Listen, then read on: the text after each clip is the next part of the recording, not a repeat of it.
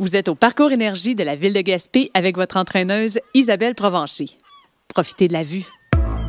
Station G, la planche mobile. Prendre une position de push-up avec les mains sur le banc, les jambes allongées vers l'arrière et les orteils au sol. Gardez les fesses contractées, le ventre ferme et la poitrine au-dessus du banc. Pour les débutants, dirigez le genou gauche vers la poitrine et retournez à la position initiale. Recommencez avec l'autre jambe. Pour les intermédiaires, ramenez le genou gauche vers le coude gauche et retournez à la position initiale. Recommencez avec l'autre jambe. Pour les avancées, dirigez le genou gauche vers la poitrine.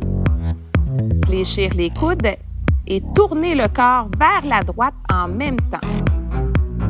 Retournez à la position initiale. Recommencez avec l'autre jambe.